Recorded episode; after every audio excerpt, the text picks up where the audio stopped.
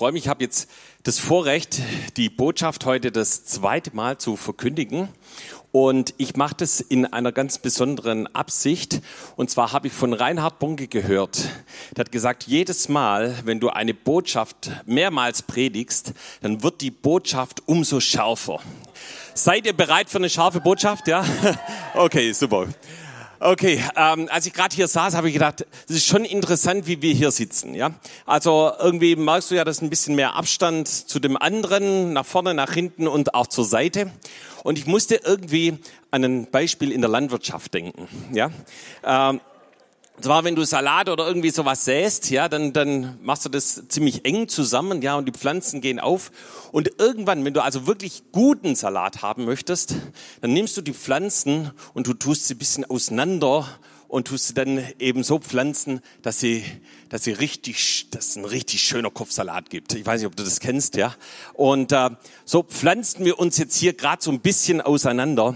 Und ich, hatte irgendwie den Eindruck, wir sollten dafür beten, dass einfach die Plätze neben dir, dass sie richtig gefüllt werden, ja. Also ich glaube, dass auch die Zeit wieder kommt, wo wir ein bisschen enger zusammensitzen können. Und wenn nicht, dann machen wir nochmal zwei Gottesdienste am Sonntag, ja. Aber ich, ich glaube, Gott will uns vermehren und glaube ich, Gott will jeden Einzelnen richtig kräftig wachsen lassen. Bist du bereit dazu? Ja. Und das gilt natürlich auch für alle, die zuschauen über TOS TV. Hey, wenn du denkst, du äh, sollst da immer allein in deinem Wohnzimmer sitzen, mm -mm, da wartet dein Nachbar darauf, der genauso das Wort Gottes hören möchte und genauso vom Wort Gottes empfangen möchte. Ja? Amen, Halleluja. Okay, ihr könnt schon mal eure Bibel aufschlagen in Josua und zwar Kapitel 4. Und wir leben ja gerade in einer absolut speziellen Zeit. Ja, also hier Corona und ich brauche da gar nicht so viel dazu sagen, haben schon viele was dazu gesagt. Aber es ist eine spezielle Zeit. Und genauso lesen wir das auch in dem Buch Josua, dass das Volk Israel er durch eine ganz, ganz spezielle Zeit gegangen ist. Ja, muss man mal vorstellen, 400 Jahre Gefangenschaft. Boah, das ist eine lange Zeit. Ja, dann 40 Jahre, das kann man sich schon ein bisschen eher vorstellen. Ja, 40 Jahre. Ja, gut, ich bin auch schon über 40, kann ich mir irgendwie vorstellen. Ja, ähm, 40 Jahre Wüste, auch nicht so eine nice Geschichte. Ja, und Gott hat was verheißen. Das verheißene Land. Sogar schon vor diesen 400 Jahren hat Gott zu Abraham gesprochen. Hey, ich will dir dieses Land geben. Und Gott ist ein Gott, der seine Verheißungen in Erfüllung bringt. Und wenn wir das Buch Josua lesen, dann lesen wir von einer Erfüllung einer Verheißung. Und zwar einer ganz, ganz gewaltigen Verheißung. Und ich glaube, dass wir gerade auch in einer Zeit leben, wo Gott sagt, ich möchte meine Verheißungen erfüllen. Und ich glaube, da stehen noch ein paar Verheißungen aus in dem Wort Gottes. Von einer endzeitlichen Ernte, von einer neuen Ausgießung des Heiligen Geistes. Und ich glaube, dass wir in so einer Zeit leben, wo Gott was Neues, was Großes tun möchte. So wie Jobs es auch heute und auch in den letzten Sonntagen schon erwähnt hat. Ich glaube, es ist wirklich ein starkes prophetisches Wort. Und ich glaube, wir können von dem Buch Josua lernen, wie kann ich mich auf diese neue Zeit vorbereiten? Welche Schritte gehen wir, um vorbereitet in dieses neue Land, in diese andere Zeit hineinzugehen? Ja, nach 40 Jahren Wüsterwanderung kam die Zeit, über den Jordan zu gehen, in das Land, wo Milch und Honig fließt. Und Gott hat zu ihnen gesagt, das ist das Land, wo eben ihre Fußsohlen drauf treten werden und er hat es ihnen schon gegeben. Es gehört ihnen. Und obwohl Gott gesagt hat, ich habe es euch schon gegeben, mussten sie trotzdem noch Städte einnehmen. Ja, da wartete Jericho, Ai und viele andere, da warteten Könige und Herrscher in den einzelnen Regionen. Und Josua, der frisch eingesetzte Anführer, war dafür verantwortlich, dass es auch passiert. Und sie sind durch ein riesiges Wunder durch den Jordan gezogen und waren in diesem neuen Land. Interessanterweise sind sie durch das gleiche Wunder aus Ägypten ausgezogen, wie sie eben auch in das neue Land eingezogen sind. Ja, das einmal hat sich das Schilfmeer, das Rote Meer geteilt und jetzt eben der Jordan. Und äh, worüber Gott sprechen möchte, ist, dass sie das Volk Israel eben nicht einfach auf Jericho zugerannt ist und gesagt, yes, wir nehmen es ein, sondern dass Gott ganz behutsam sie vorbereitet hat, wie sie das Land einnehmen sollen. Und da sind sie an drei wichtigen Stationen, drei wichtige Schritte entlang gegangen. Und über die möchte ich sprechen. Und dann ist was ganz Gewaltiges passiert. Josua begegnet dem Fürst über dem Heer des Herrn. Und äh, es war wie, wenn sich was im geistlichen Raum geöffnet hat und den Weg gebahnt hat, so dass sie das Land einnehmen können. Und ich glaube, dass wenn wir diese drei Schritte gehen, dass Gott auch einen Weg für uns bahnt, für seine Gegenwart, für seine Herrlichkeit, dass er Verheißungen in unserem Leben erfüllt und in Existenz bringt. Ja, und das allererste, das lesen wir also hier in Josua 4. Und äh, ja, eigentlich sollte ich das ganze Kapitel vorlesen, aber das wäre ein bisschen lang. Von daher konzentriere ich mich mal auf die letzten Verse hier, Kapitel 20, äh, Verse 20 bis 24. Und da heißt es, um die zwölf Steine, die sie aus dem Jordan genommen hatten, richtete Josua auf in Gilgal und sprach zu Israel, wenn eure Kinder später einmal ihre Väter fragen, was bedeuten diese Steine, so sollt ihr ihnen kundtun und sagen, Israel ging auf trockenem Boden durch den Jordan, als der Herr euer Gott den Jordan vor euch austrocknete, bis ihr hinübergegangen wart, wie der Herr euer Gott am Schilfmeer getan hatte, dass er vor uns austrocknete, bis wir hindurchgegangen waren, damit alle Völker auf Erden die Hand des Herrn erkennen, wie mächtig sie ist, und den Herrn, euren Gott, fürchten alle Zeit. Ist das nicht stark, ja? So, das Volk Gottes geht durch den Jordan. Und wenn wir die ersten Verse gelesen hätten, dann hätten wir rausgefunden, dass exakt da, wo die Priester vorangegangen sind mit der Bundeslade, sagt Gott, nimmt aus von der Stelle nehmt zwölf Steine weg. Ja. Und diese zwölf Steine, die tragt an das andere Ufer und baut einen Altar. Baut einen Altar. Und für was steht dieser Altar? Dieser Altar steht dafür, dass wir Gott anbeten und dass wir Gott ehren. Es ist doch interessant, dass sie genau das Gleiche getan haben wie Noah, als er aus der Arche herausgegangen ist. Ja, so Noah, wir haben das prophetische Wort gehört, ging aus der Arche raus und er baute einen Altar, er betete den lebendigen Gott an. Und so tat es eben auch Josua an das Volk Gottes nach diesem gewaltigen Wunder. Warum? Damit die Kinder und auch die Kindeskinder sich dran erinnern. Es soll ein bleibendes Vermächtnis sein für alle Völker, die sich daran erinnern sollen, dass der Gott Abrahams, der Gott Isaaks und der Gott Jakobs ein gewaltiges Wunder vollbracht hat. Das heißt, das allererste, was sie taten in dem neuen, in dem verheißenen Land, sie ehrten dem lebendigen Gott. Und ihr Lieben, das ist die Erfüllung des ersten Gebots, dass wir Gott von ganzem Herzen ehren und anbeten und, und ihm dienen. Und Jesus möchte das, dass wir ihn anbeten. Das Wort Gottes sagt, er wohnt im Lobpreis seiner Kinder. Anbetung ist wie wenn du ein Stück Himmel auf die Erde bringst. Ich habe es gerade so genossen hier, die Anbetungszeit. Was für ein Vorrecht, dass wir wieder zusammenkommen können und Jesus anbeten können. Und persönlich geht es mir gerade so, dass ich das wirklich genieße, hier die Gottesdienste, die, unsere Anbetungszeiten, auch unter der Woche, wo wir einfach in die Gegenwart Gottes kommen. Und es ist wie wenn der Heilgeist uns neu durchströmt und ausfüllt und uns einfach voll macht, wie wenn du einen Akku auflädst. Und so schreibt es auch David in Psalm 103, die Verse 1 bis 5, lobe den Herrn meine Seele. Ja, das heißt, er befiehlt es seiner Seele, seinem Innersten, ja. Und was in mir ist, seinen heiligen Namen. Und es geht weiter, lobe den Herrn meine Seele und vergiss nicht, was er dir Gutes getan hat. Und dann zählt er das auf, worüber er Gott anbetet. Und ich hoffe, dass du dich mit ihm eins machen kannst, ja der dir alle deine Sünden vergibt. Was für ein Vorrecht, dass wir einem Gott dienen, der auch schon im Alten Testament gerne Sünde vergibt. Der heilt alle deine Gebrechen. Hey, wir dienen einem Gott, der Wunder tut. Der heilt, dem nichts unmöglich ist. Der dein Leben vom Verderben erlöst. Ja. Hey, Gott sagt, ich bin bei dir. Du wirst nicht verdarben, du wirst nicht zugrunde gehen, du wirst nicht irgendwie bankrott gehen oder sowas, sondern Gott sagt, hey, ich strecke meine Hand zu dir aus. Sondern er sagt, er dich krönt mit Gnade und Barmherzigkeit. Ja, da gibt es eine Krone, die der lebendige Gott für dich hat. Das ist die Krone der Gnade und der Liebe Gottes.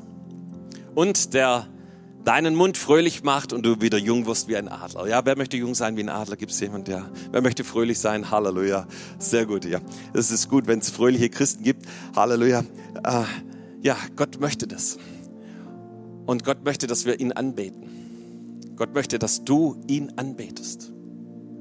Und ich glaube, dass Gott da was Neues erwecken möchte und auch schon dabei ist, was Neues zu erwecken. Ich mag das selber, dass ich auch selber manchmal zur Gitarre greife und einfach Jesus anbete, hier, wenn wir drüben im Zentrum anbeten.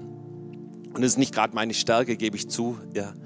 Aber trotzdem liebe ich es, in der Anbetung zu sein und Gott zu ehren, Lieder zu singen, auch in der Anbetung zu fließen, prophetisch zu fließen, wie wir das eben auch hier gerade erlebt haben.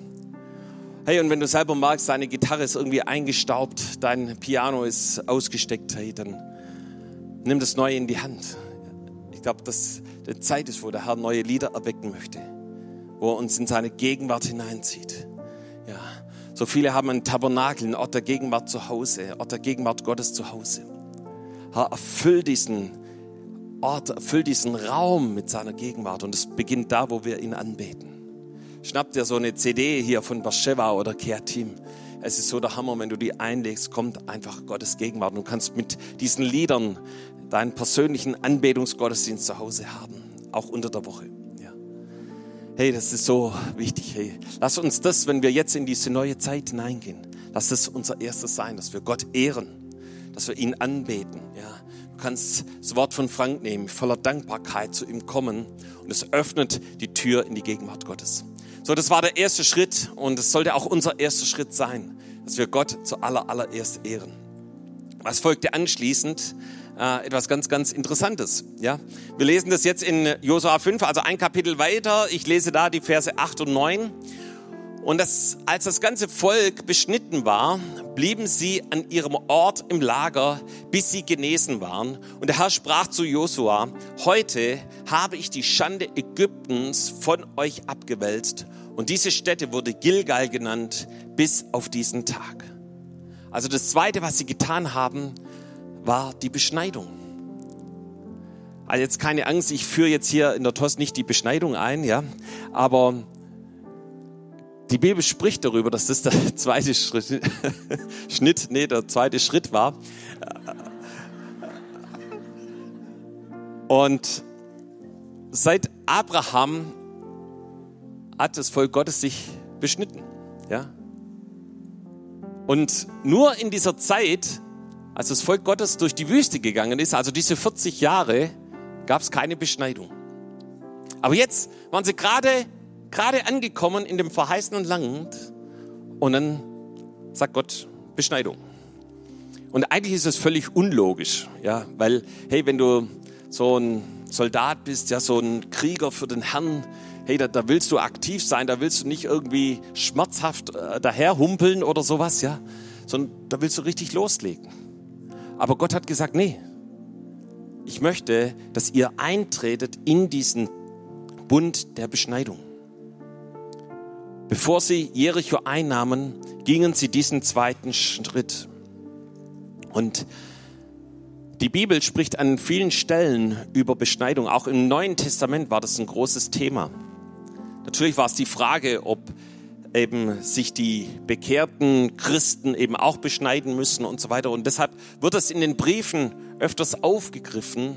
Und äh, ich find, bin so dankbar, dass Paulus und andere da nicht einfach nur so lehren Ja oder Nein, sondern dass sie über etwas ganz Besonderes sprechen. Und deshalb möchte ich dir das an, an, ein paar Stellen aus dem Neuen Testament zeigen. Römer 2, Vers 28 und 29. Denn nicht der ist ein Jude, der es äußerlich ist. Auch ist nicht das die Beschneidung, die äußerlich am Fleisch geschieht, sondern der ist ein Jude, der es inwendig verborgen ist. Und das ist die Beschneidung des Herzens, die im Geist und nicht im Buchstaben geschieht. Das Lob eines solchen ist nicht von Menschen, sondern von Gott. Das heißt, hier spricht Paulus darüber, dass es eine Beschneidung des Herzens gibt und er unterscheidet eben die im Geist oder im Gesetz, im Buchstaben statt geschieht. Und absolut interessant finde ich, dass Gott sogar schon während dieser Wüstenwanderung über diese Beschneidung des Herzens spricht. Das heißt, es ist wohl nicht nur ein neutestamentliches Thema, sondern schon im, im Alten Testament festgelegt. 5. Mose 30, Vers 6. Und der Herr, dein Gott, wird dein Herz beschneiden. Das Herz deiner Nachkommen, damit du den Herrn, deinen Gott, liebst von ganzem Herzen und von ganzer Seele, auf dass du am Leben bleibst. Ja, das heißt, hier spricht Gott zu Mose, er möchte das Herz beschneiden und auch das Herz der Nachkommen. Also ist etwas für die Generationen. Warum? Damit wir Gott lieben. Das heißt, da geht es schon um die Liebesbeziehung. Um die Liebesbeziehung, die von auf ganzem Herzen und ganzer Seele Gott liebt. Dann lesen wir weiter in Philippa 3, Vers 3. Denn wir sind die, denn wir sind die Beschneidung, die wir im Geist Gottes dienen und uns Christi Jesu rühmen und nicht verlassen auf Fleisch.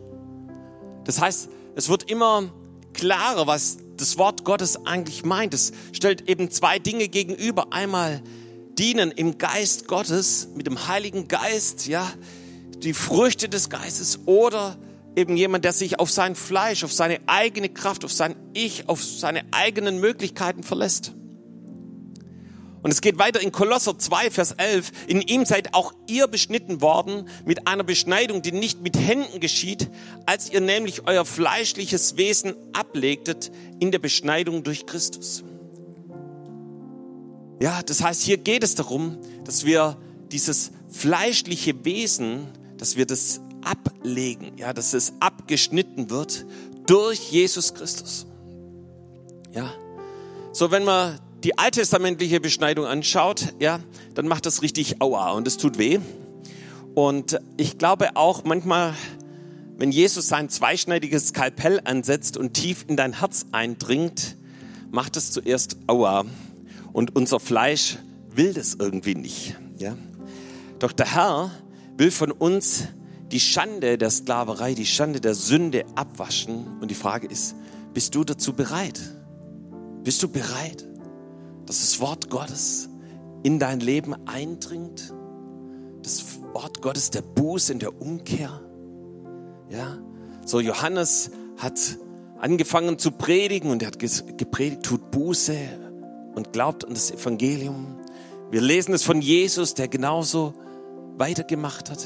Wir lesen das von Paulus, ja, und von Petrus an Pfingsten, ja, nächste Woche wollen wir Pfingsten feiern, die Ausgießung des Heiligen Geistes. Ich habe heute nochmal gedacht, was war seine Botschaft? Die Frage war, was sollen wir tun? Und er sagt, tut Buße und glaubt an das Evangelium. Ja. Es ist also nicht irgendeine Ausnahme oder etwas, was mal geschieht, sondern es ist dieser Befreiungsschlag, dieses Abschneiden des fleischlichen Wesens. Was ist so ein fleischliches Leben? Und manche sind in dieser Zeit von Corona, von diesem Lockdown, wie in einen fleischlichen Lebensstil verfallen. Vielleicht war der sogar auch schon davor, aber das hat sich wie verstärkt. Und auf einmal sind die Dinge, die so Sätze wie ich denke, ich meine, ja, ganz, ganz wichtig geworden. Oder was du willst, ich will das und ich will das so und ich will das so und ich will das so nicht. Oder ja, ich fühle das so, ich empfinde das so und ja. Und das ist fleischlich, das ist seelisch. Die Bibel sagt, seelisch und fleischlich ist all das, was unser Gefühl ausmacht, was unseren Verstand ausmacht und was unseren Willen ausmacht. Und Jesus sagt, dass wir unseren Gefühl, unser Verstand und unseren Willen dem Willen Gottes unterordnen. Ja, dass wir einfach sagen, Jesus, ja, so wie das Vater unser anfängt, nicht mein Will, sondern dein Wille geschehe. Dein Reich soll gebaut werden. Und ihr Lieben, ich habe beides erlebt. Beides erlebt in dieser Zeit von Corona, von diesem Lockdown, erlebt, wie Menschen angefangen haben, ein geistliches Leben zu führen. Ja, manche, die wirklich nicht mehr aus dem Haus raus durften, wie sie anfingen, wie Gott zu ihnen geredet hat, ja, zieh dich morgens schön an, ja, schlaf nicht e ewig aus, sondern stell dir den Wecker. Und dann hatten sie ihre Zeit mit dem Herrn, Zeit mit dem Wort Gottes. Und Gott hat zu ihnen gesprochen, hat ihnen Offenbarung gegeben und sie, Gott hat sie gebraucht, obwohl sie eingeschlossen waren. Ja, war die Gegenwart Gottes da und sie wurden zu einem großen Zeugnis. Und andere, die den anderen Weg gegangen sind, ja, haben sich beschwert, gemurrt, sind gegen andere aufgestanden. Da war Zorn, da war Ärger, da war Wut. Und Dinge, solche fleischlichen Dinge haben Einzug gehalten. Menschen, die sich selber am nächsten waren, nur auf sich selber schauen und eben nicht im Geist leben. Und ich möchte euch sagen, ey, sowas kann es nebeneinander geben. So war das auch bei der Wüstenwanderung. Muss dir vorstellen, ja, Mose zieht mit dem Volk Gottes durch die Wüste und Gott ruft ihn auf den Berg und er sagt, Gott, ich möchte dein Angesicht sehen. Und da war dieser Berg und Mose darauf und wir sehen also, das war irgendwie sichtbar. Ja, da, da war Feuer, da war Rauchdampf, da war die Gegenwart Gottes. Und was, was empfängt Mose? Er empfängt die Offenbarung Gottes, das Reden Gottes, die, die zehn Gebote, ja. Und die noch heute wie ein Maßstab sind, noch heute ein Maßstab sind für uns und auch äh, in die Gesellschaft hineinwirken, in, in, in die Nationen hineinwirken. Und parallel siehst du, wie das Volk Gottes nicht weit entfernt von diesem Berg, wie sie ihr fleischliches Leben leben. Ja, ja, wir wollen einen Götzen, wir wollen ein goldenes Kalb, wir wollen nicht mehr dem Mose nachfolgen, sondern wir wollen unser, unser eigenes Ding drehen. Ja, und wie sie völlig vom Weg abkommen. Und manchmal wird es wie verstärkt, wenn in einer solchen Zeit ist wie Corona, ja, wo eben Dinge auf einmal ans Licht kommen. Und Jakobus spricht darüber in Jakobus 3, Vers 15 von wie so einer Spirale. Ja, zuerst das Irdische, das Weltliche und dann das äh, ja, Niedrige, so sagt Luther, aber gemeint ist das Seelische, also das fleischliche Leben, das um sich selber drehen. Und dann geht es weiter in ein dämonisches und teuflisches äh, äh, Werk. Und da, da müssen wir aufpassen.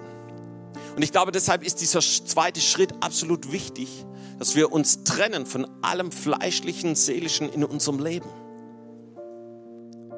Und wenn du dich fragst, ja, Guido, was ist es denn eigentlich? Ja, da gibt uns Paulus im Galaterbrief Kapitel 15 eine kleine Liste.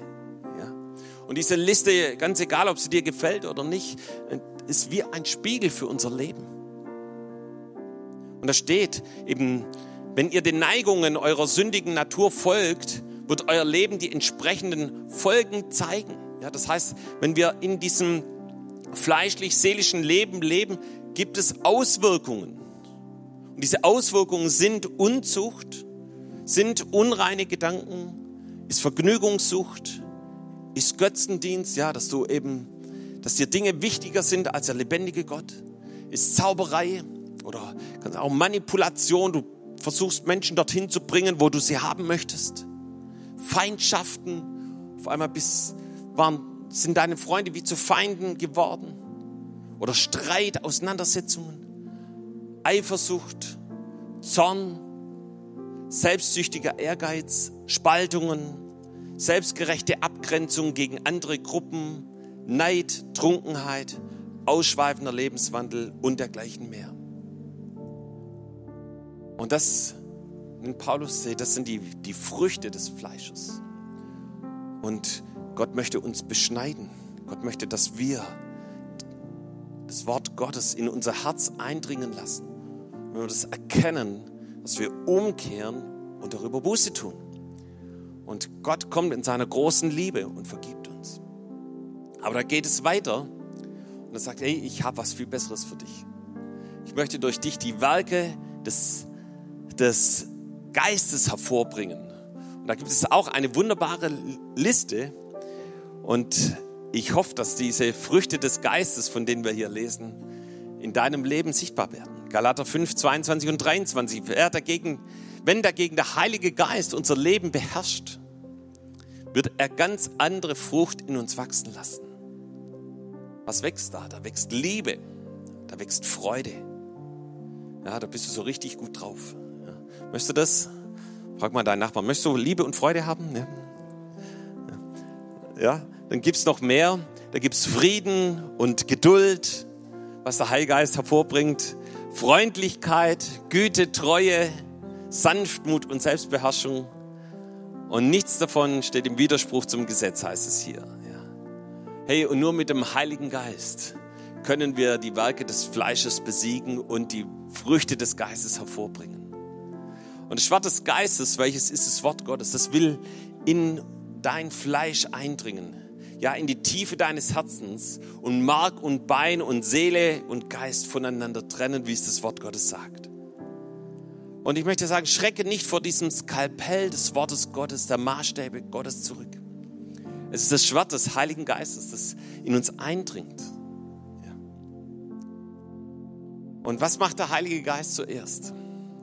Er überführt von Sünde, von Gerechtigkeit und Gericht. Das heißt, er bringt die Dinge offenbar, die noch in unserem Leben sind, wo wir noch fleischlich gesinnt sind. Seelische Werke kommen zum Vorschein. Und das macht er nicht, um dich zu verdammen und zu sagen, hey, hast mal wieder nicht geschafft. Sondern er macht es, um dich zu erlösen. Ihr Lieben, das ist die gute Botschaft. Jesus ist hier, um dich zu erlösen. Viele denken, Buße ist nur so ein Stempel, wieder nicht geschafft. Aber nee, das ist der schmale Weg zu einem reinen Gewissen, zu neuer Freude und neuem Frieden. Was für ein Vorrecht. Und ich glaube, dass der Heilige Geist sogar noch tiefer hineingeht. Auch da, wo du schon ein Weilchen mit dem Herrn unterwegs bist, da kann sich manchmal Tradition in Form von Gewohnheiten, Erfahrungen fleischlich niederschlagen. Immer dann, wenn wir Dinge tun, weil sie mal funktioniert haben oder weil wir uns daran gewöhnt haben, aber wir sie nicht mehr aus der Leitung und der Führung des Heiligen Geistes heraus tun. Und auch da hat der Heilige Geist in letzter Zeit zu mir gesprochen, hat gesagt, Guido, ey, wie machst du eigentlich hier und da Dinge? Ja, wie leitest du das Gebet dort? Machst du das einfach nur, weil du es irgendwie kannst, weil du schon ein paar Jährchen gemacht hast? Oder gibst du dem Heiligen Geist Raum? Sehnst du dich danach, dass er redet, dass, dass er sich bewegt, dass Dinge passieren? Und ich habe gemerkt, hey, Heiliger Geist, es tut mir leid, wo ich manchmal Dinge aus Erfahrung getan habe. Oder aus dem, wo ich gedacht habe, es wäre richtig. Und plötzlich war das zu spüren, wie der Heilige Geist Raum gekommen hat. Eindrücke, in ihm zu fließen. Und sofort war neue Freude, neues sein Wirken da.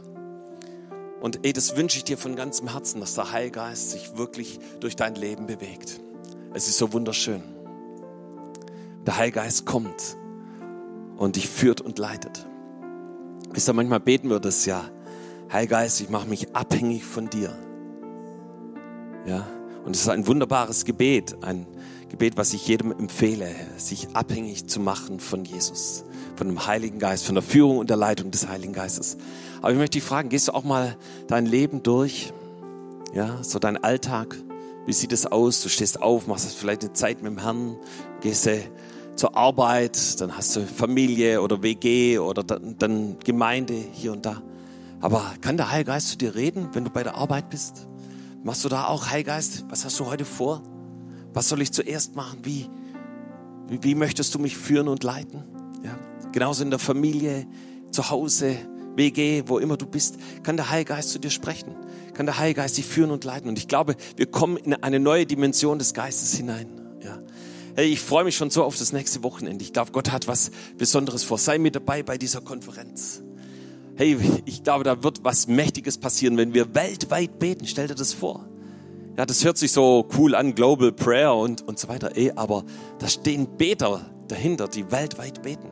Bist du ein Teil davon? Hey, ich möchte ein Teil davon sein. Ich möchte dabei sein. Der Heilige Geist sich neu ausgießt. Ja, wenn der Heilige Geist, wow, neu uns ergreift, neu Wunder tut. Und ich glaube, er fängt damit heute auch hier schon an. Yes, danke, José. Halleluja. so, wir kommen zum dritten Schritt. Seid ihr bereit dazu? Ja? Also, das dritte ist die Macht des Blutes Jesu. Ja, und auch die Macht des Blutes Jesu finden wir in Josua. Halleluja. Und auch in Kapitel 5, ich möchte die Verse 10 bis 12 lesen. Und das war das, den, den dritten Schritt, den sie gegangen sind, den wir hier lesen. Und als die Israeliten in Gilgal das Lager aufgeschlagen hatten, hielten sie das Passa am 14. Tage des Monats am Abend im Jordantal von Jericho und aßen vom Getreide des Landes am Tag nach dem Pessach, nämlich ungesäuertes Brot und geröstete Körner. An eben diesem Tage hörte das Manna auf, weil sie jetzt vom Getreide des Landes aßen, sodass Israel vom nächsten Tag an kein Manna mehr hatte. Sie aßen schon von der Ernte des Landes in diesem Jahr. Ja, sie feierten Pessach. Und Pessach, das kennen wir, haben wir auch in den letzten Wochen hier und da gehört. Das war eigentlich das Fest beim Auszug aus Ägypten. Ja, das war das Fest, wo das Lamm geschlachtet wurde und wo sie das Blut des Lammes nahmen und an die Türen strichen. Ja. Und wir wissen, für was es steht. Es ist ein Fest aus der Befreiung aus dieser Sklaverei von Ägypten. Aber es ist genauso auch das Fest, was für uns bedeutet Befreiung aus der Sklaverei der Sünde. Es ist das Fest des Schutz vor der zehnten Plage, vor dem Geist des Todes. Und genauso ist es das Fest, das auf Jesus hindeutet. Das geschlachtete Lamm ist Jesus. Und genauso das Blut des Lammes ist das, was Jesus am Kreuz vollbracht hat, sein Blut vergossen hat. Was für ein Zeichen. ihr müsst wissen, dass dieses Pessach hier in dem Land Israel, das war das zweite Pessach, das das Volk Israel gefeiert hat. Gott hat während dieser Wüstenwanderung immer wieder zu ihnen gesprochen. Wenn ihr im verheißenen Land seid, dann feiert zu dem und dem Zeitpunkt das Pessach. Und gerade hatten sie diesen Schritt getan ins verheißene Land und das erste nach der Anbetung, nach der Beschneidung war, dass sie Pessach gefeiert haben. Dass sie das Blut des Lammes, dass sie Jesus erhoben haben. Und es drückt ihr Vertrauen aus. Und ich finde es interessant, sie haben damals in Ägypten keinen Wachhund vor die Tür gestellt. Sie haben keinen starken Stier vor die Tür gestellt, auch keinen Elitesoldat der US-Marines. Nein, sie haben das Blut des geschlachteten Lammes an diese Tür gestrichen. Und damit haben sie gesagt, Jesus, wir vertrauen dir. Wir vertrauen dem Blut des Lammes. Und genauso war das ein Zeichen für das Volk Israel in dem neuen Land, wir vertrauen auf das Blut des Lammes. Wir vertrauen auf das, was Jesus am Kreuz vollbracht hat. Und von diesem Lamm lesen wir sogar noch in der Offenbarung. Da heißt es das geschlachtete Lamm. Das heißt, wir werden das geschlachtete Lamm noch bis in Ewigkeit sehen. Und das ist Jesus, der am Kreuz vor 2000 Jahren gestorben ist, der sein Blut für dich, für mich vergossen hat. Und nur durch sein Blut wird die Schande der Sklaverei, der Sünde abgewaschen.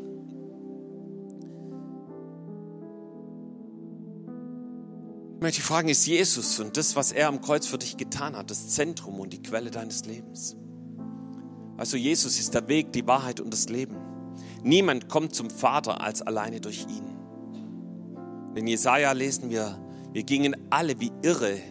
Wir gingen alle in die Irre wie Schafe. Ein jeder sah auf seinen Weg, aber der Herr warf unsere Sünde auf ihn. Das heißt, es gibt nur einen Weg. Und da, wo du versuchst, deinen eigenen Weg zu gehen, da wirst du in die Irre gehen. Und ihr Lieben, wir sind alle Schafe. Und wir brauchen die Führung und die Leitung. Wir brauchen die Herde, die Gemeinde. Sonst gehen wir in die Irre. Und Jesus sagt, er nahm all unser fleischliches Leben, all unsere Sünde. Er nahm es auf sich und er hat es getragen am Kreuz von Golgatha. Deshalb gibt es nur einen Weg, auch in Zeiten von Corona, und der heißt Jesus Christus. Und komm auf diesen Weg und lass deine Sünden tragen. Lass dir deine Sünden abnehmen von ihm. Und geh diesen Weg und du wirst in das verheißene Land hineinkommen. Weißt du, Josua und das Volk Israel sind diese drei Schritte gegangen. Und Gott angebetet, ihn geehrt, ein Zeichen gesetzt. Sie haben sich beschneiden lassen, sie haben das fleischliche Leben abgeschnitten. Ja, das ganze Murren abgeschnitten durch die Wüstenwanderung, ja, das ganze Klagen abgeschnitten. Ja. Und sie haben Jesus erhoben, dadurch, dass sie Pessach gefeiert haben. Und Sie haben das Blut und der Vergebung und der Gnade Jesu hochgehoben. Und dann lesen wir ab Vers 13, wie der Fürst des, der, des Heer des Herrn Josua erscheint. Er war selber total erstaunt darüber. Und es war wie wenn dieser Fürst des Herrn äh, Josua, das Mandat gegeben hat, hey, ich werde mit dir sein und ich werde sieg, du wirst siegreich sein. Ihr werdet Jericho einnehmen, ihr werdet das Land einnehmen. Und ich glaube, auch in deinem Leben, in meinem Leben, da gibt es doch so Jerichos, die wir einnehmen können. Ja? Wo wir mit der Kraft des Heiligen Geistes, ja, wo wir nicht in eigener Kraft gehen, sondern wo es nicht durch Heer oder Kraft, sondern durch den Heiligen Geist Dinge passieren. Und ich glaube, Gott hat große Wunder vorbereitet. Ich glaube, wir gehen auf eine ganz starke Zeit zu, wo Gott sich durch dein Leben bewegen möchte. Ja. Aber wir müssten zuerst diese drei Schritte gehen. Und dann kommt der Heilige Geist, dann kommt seine Kraft, seine Gegenwart und wird Gewaltiges durch dich tun. Dann werden diese Plätze hier gefüllt werden. Ja. Gott will dich gebrauchen. Halleluja. Amen.